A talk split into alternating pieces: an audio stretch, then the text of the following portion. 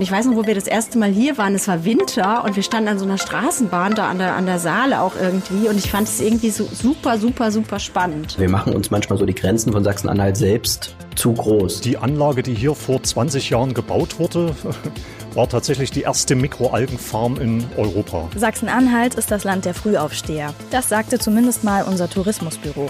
Aber die meisten Menschen wissen eigentlich gar nicht viel über dieses Bundesland in der Mitte von Deutschland. Dabei hat es einiges zu bieten. Spannende Forschungsprojekte, innovative Geschäftsmodelle und sehr engagierte Menschen. Viele UnternehmerInnen, Studierende und Kreative wählen Sachsen-Anhalt ganz bewusst, denn wenn ich in der Altmark sitze und vielleicht mit dem ICE zur Arbeit nach Berlin fahren kann, zwei, dreimal die Woche, dann ist das schon ein ziemlich außergewöhnlich schöner Ort.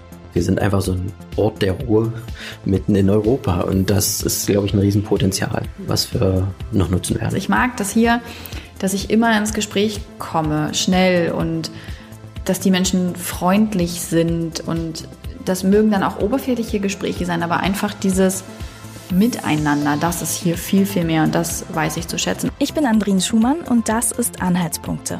Hier treffe ich mich mit Menschen, die sich bewusst für ein Leben in Sachsen-Anhalt entschieden haben und die Dinge anpacken. Ich will zeigen, was hier alles geht. Deswegen besuche ich Gründerinnen, Wissenschaftler und Leute, die dieses Bundesland mit ihren Ideen verändern.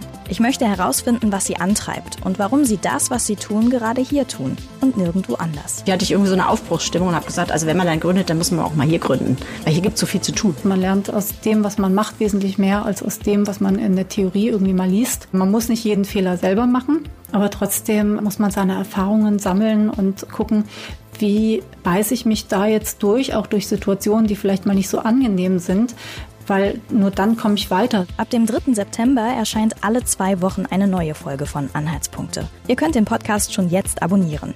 Ihr findet ihn bei iTunes, Spotify und überall, wo es Podcasts gibt.